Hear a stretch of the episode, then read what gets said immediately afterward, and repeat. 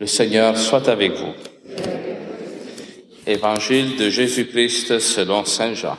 Gloire à toi, Seigneur. Il y eut un homme envoyé par Dieu. Son nom était Jean. Il est venu comme témoin pour rendre témoignage à la lumière, afin que tous croient par lui. Cet homme n'était pas la lumière, mais il était là pour rendre témoignage à la lumière. Voici le témoignage de Jean, quand les Juifs lui envoyèrent de Jérusalem des prêtres et des Lévites pour lui demander Qui es-tu? Il ne refusa pas de répondre, il déclara ouvertement Je ne suis pas le Christ. Ils lui demandèrent Alors, qu'en est-il? Es-tu le prophète Élie? Il répondit Je ne le suis pas. Es-tu le prophète annoncé? Il répondit Non. Alors lui dirent, Qui es-tu? Il faut que nous donnions une réponse à ceux qui nous ont envoyés. Que dis-tu sur toi-même? Il répondit, Je suis la voix de celui qui crie dans le désert, redressez le chemin du Seigneur, comme a dit le prophète Isaïe. Or, il, avait, il avait été envoyé de la part des pharisiens. Ils lui posèrent encore cette question. Pourquoi donc baptises-tu si tu n'es ni le Christ, ni Élie, ni le prophète? Jean leur répondit, Moi je baptise dans l'eau, mais au milieu de vous se tient celui que vous ne connaissez pas, celui qui vient derrière moi, et je ne suis pas digne de délier la courroie de sa sandale. Cela s'est passé à Béthanie, de l'autre côté du Jourdain, à l'endroit où Jean baptisait. Acclamons la parole de Dieu. Louange à toi, Seigneur Jésus. Alors, troisième dimanche de l'Avent, dimanche de la joie, et les lectures parlent de joie d'un bout à l'autre. Hein. La deuxième lecture, il commence en disant, Frères, soyez toujours dans la joie, priez sans relâche. Moi, je me rappelle, au début de, ma conversion, cette phrase m'énervait, me dérangeait, vous n'avez pas idée à quel point. Parce que je me disais, comment on peut toujours être dans la joie? Toujours. Tantôt, on était à une funéraille, là, je demandais ça à une famille qui était ici en avant. Est-ce que vous croyez qu'on peut toujours être dans la joie, même pendant des funérailles de ta mère qui vient de, mourir? Est-ce que c'est possible? Est-ce, Comment on fait surtout? Est-ce qu'il faut faire semblant? Est-ce qu'il faut, je sais pas, utiliser des substances là, qui nous rendent un petit peu comme ça, un peu distraits, un petit peu joyeux hein? La joie, frère et c'est une participation à la résurrection de Jésus-Christ. La joie dans la parole de Dieu, et en particulier dans l'Ancien Testament, est la réaction naturelle du peuple de Dieu quand Dieu se manifeste. L'âme de l'être humain est faite pour être en union avec Dieu. Et il y a une réjouissance intérieure très grande, très profonde lorsque nous réalisons que Dieu s'est intéressé à nous. Voilà pourquoi dans le psaume nous avons le Magnificat. Magnificat, c'est le chant que la Vierge Marie chante lorsqu'elle euh, dit à Élisabeth qu'est-ce qui lui est arrivé. Il lui dit que le Seigneur s'est penché sur son humble servante, c'est-à-dire que Dieu s'est penché, il, s'est plié, il est descendu du ciel pour regarder l'humilité de la Vierge Marie. Et cela lui cause une joie débordante. Hein. Mais vous voyez, cette joie-là n'est pas une excitation, n'est pas le résultat de, je sais pas, nous avons gagné à la loto, alors là, on fait le gros party. Non, c'est le fait de croire que Dieu a déjà vaincu la mort, que Dieu a déjà gagné le combat eschatologique sur le mal, et que nous, en tant que chrétiens, unis au Christ, nous participons déjà de cette victoire. Tant de fois, nous, on a une idée de, l'Église. Hein, quelle est l'attitude qu'il devrait avoir un chrétien Pendant tant de siècles, on a pensé que le chrétien est quelqu'un qui fait pas de vagues, là, tu sais, qui est toujours dans une attitude un petit peu pénitentielle, qui se fouette un petit peu, puis euh, qui peut surtout pas festoyer, qui peut surtout pas se réjouir.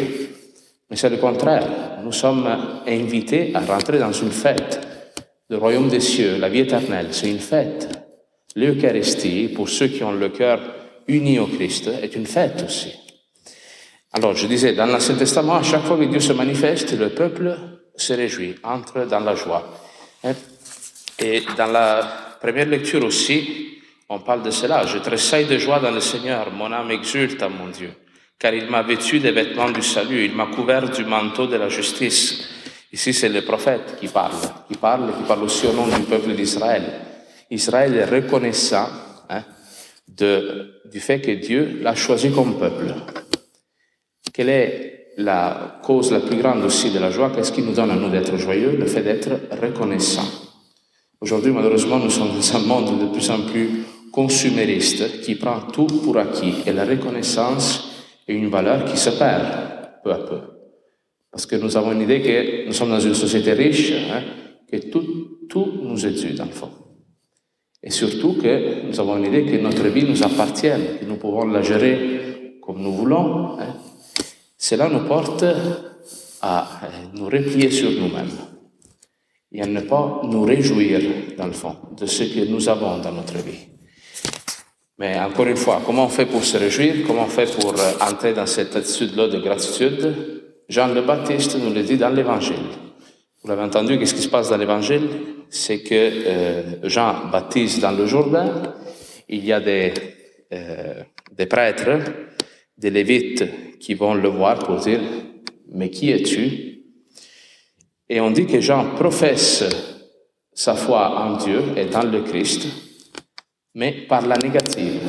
Normalement, quand quelqu'un professe la foi, il dit, moi je suis chrétien, n'est-ce pas? Ou tu dis, Dieu est ça, ça, ça et ça. Quand tu demandes, quelqu'un te demande qui es-tu, tu dis, moi je m'appelle Jacques, je m'appelle Marie. Tu ne commences pas en disant, moi je suis pas un tel, n'est-ce pas? Ça a l'air bizarre. Mais pourquoi Jean fait cela? Et Jean, il dit qu'il n'est pas Trois fois. Je sais pas si ça vous fait penser à quelque chose, trois fois. Trois fois, c'est le nombre, le chiffre de la Trinité. Alors Jean est en train de dire que Dieu est le tout. Dieu est absolument tout et que lui n'est surtout pas Dieu. Ça, c'est sa profession de foi, Jean. Alors pourquoi ça c'est étonnant? Parce que quelle est la première tentation dans laquelle tombe Adam et Ève dans les premières pages de la Bible? Ce que vous savez, c'est de se faire Dieu. Nous sommes Dieu.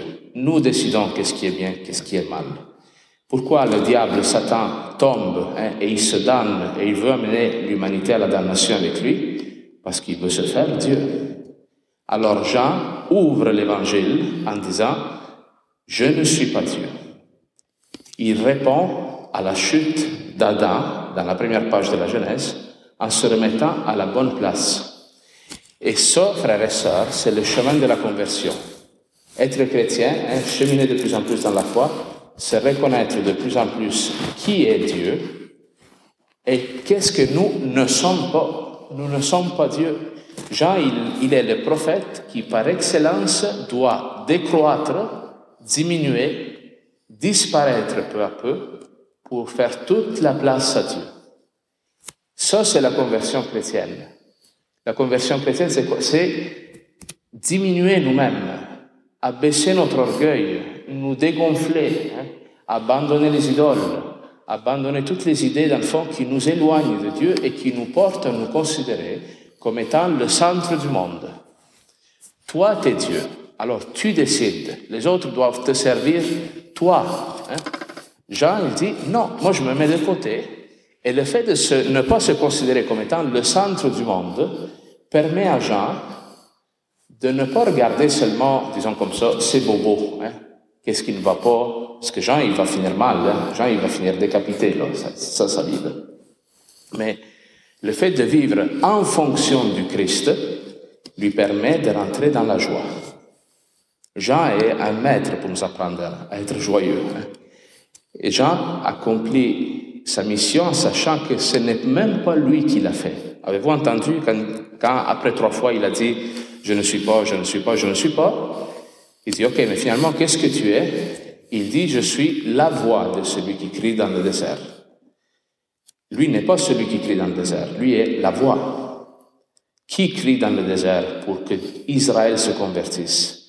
Qui aujourd'hui crie dans cette église pour que tu retournes à Dieu, pour que tu ouvres ton cœur à l'action de la grâce? C'est l'Esprit Saint.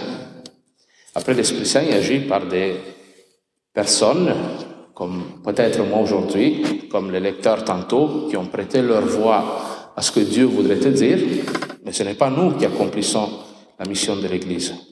C'est Dieu qui te parle. Est-ce que tu l'écoutes? Ça, c'est la question.